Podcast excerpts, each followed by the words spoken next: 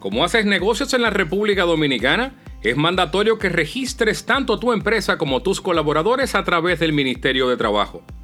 Para explicarte los beneficios que obtendrás del Ministerio de Trabajo, así como los procesos que debes realizar a través de él, analizaremos el caso de Inversiones Mafalda, quien recibió una notificación de que había sido denunciada por ante este organismo por uno de sus colaboradores.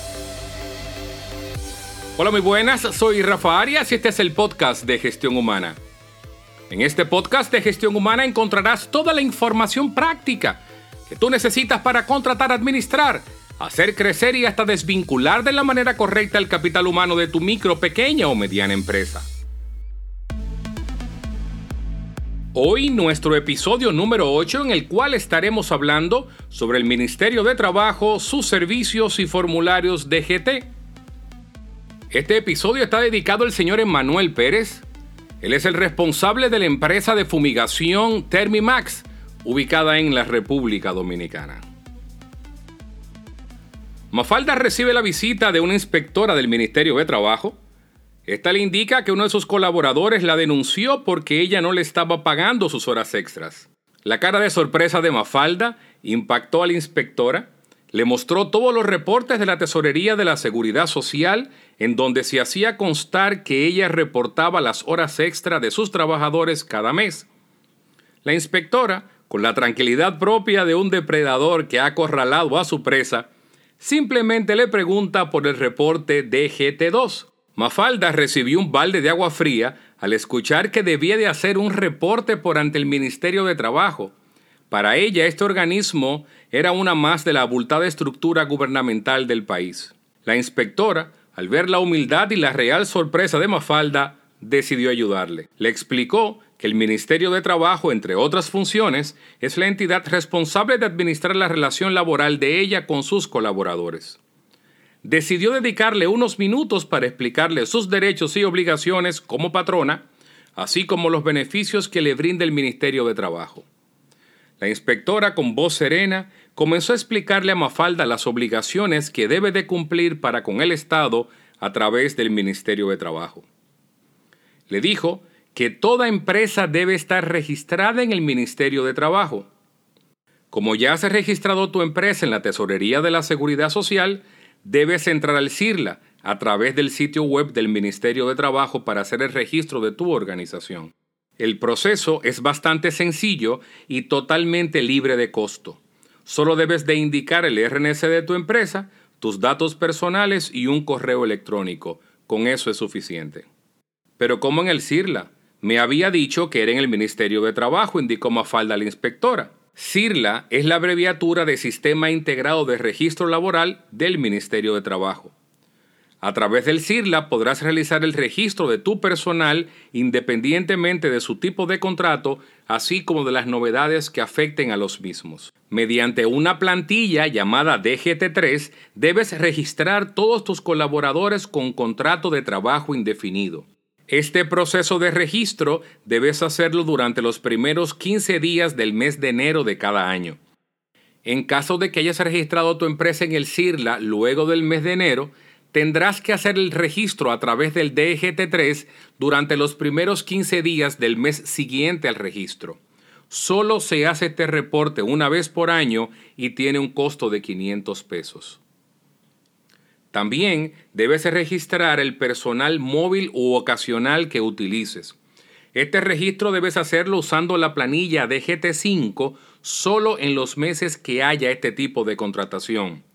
Debes realizar el registro durante los primeros cinco días del mes siguiente y el costo es de 150 pesos por cada bloque de 25 colaboradores. En adición a ello, utilizando la planilla DGT4, debes reportar durante los primeros cinco días del mes siguiente todos los movimientos que tuvo tu personal, todo lo relativo a cambio de salario, horario, posición, vacaciones, entradas, salidas, debe ser reportado en este formulario. También tiene un costo de 150 pesos por cada bloque de 25 colaboradores. Las horas extras de tu personal debes reportarlas a través del formulario DGT2, por eso fue que te denunciaron. debes de indicar durante los primeros cinco días de cada mes las horas extras que tus colaboradores hicieron durante el mes anterior. También tiene un costo de 150 pesos por cada bloque de 25 colaboradores. Debes también registrar el personal que utilices para contratos estacionales o de temporada. Para estos fines ha sido diseñado el formulario DGT11. Al igual que los anteriores, debe reportarse también durante los primeros cinco días del mes siguiente y tienen también un costo de 150 pesos por bloque de 25 colaboradores. También existe un formulario para reportar la suspensión de los efectos del contrato. Este es el que la mayoría de los empleadores nunca quisieran tener que completar, dice el inspector Amafalda. Se realiza mediante un reporte llamado DGT9, se utiliza en casos de cese de la empresa por casos de pandemia o causas mayores. Debe reportarse también durante los primeros cinco días del mes siguiente y tiene un costo de 150 pesos por cada 25 colaboradores. Sin medir consecuencias, Mafalda le hace la pregunta del millón de dólares a la inspectora. ¿A usted no le luce que con solo agregar unos campos a los reportes que hago por ante la Tesorería de la Seguridad Social me ahorraría todos estos formularios? Tranquila, no debes responder, me dijo con voz calmada Mafalda. Agregó con sutileza que esto forma parte de la cultura gubernamental de los gobiernos de nuestro país. La inspectora la miró con aquella mirada que solo denotaba afirmación, pero sin emitir juicio alguno. Luego de unos largos dos segundos, indicó que el Ministerio de Trabajo tenía sendos beneficios tanto para los patronos como para los colaboradores. A ver, cuéntame, dijo Mafalda, con más motivación que la de un político cuando ha de declarar ganador a su opositor. Antes de que escuches la explicación que la inspectora le dará a Mafalda sobre cada uno de los servicios que brinda el Ministerio de Trabajo, Permíteme compartir contigo la opinión de Carolina Díaz, una amiga y una excelente profesional del área de gestión humana. A ella la encontré con una amiga tomándose un café y me atreví a hacerle esta pregunta. Hola Carolina, te pido mil disculpas por interrumpir este café con tu amiga, pero solamente me gustaría saber si tú en algún momento has utilizado los servicios del Ministerio de Trabajo y qué opinión te merecen. He utilizado los servicios del área de inspección, del departamento de inspección. Al llamar a la central, tú puedes accesar al departamento de inspección, pedir alguna orientación o aclaración y en el momento la persona que esté disponible lo, te, contesta. ¿Y tú qué opinas? ¿Qué, ¿Qué, tal ha sido la respuesta de ellos? Eh, en sentido general, un, un servicio fiable. ¿Consideras que tienen algún punto de mejora? pueden mejorar su sistema de respuesta porque tú marcas una extensión y eso es eh, un buen rato para largo. Sin embargo, entiendo que vamos en mejoría si lo comparamos 5, 10 años atrás. El Ministerio de Trabajo se ha ido montando en este, en este tren de actualizaciones y de acceso a través de la, de la página web. Gracias Carolina, de verdad que valió el esfuerzo interrumpir tu café.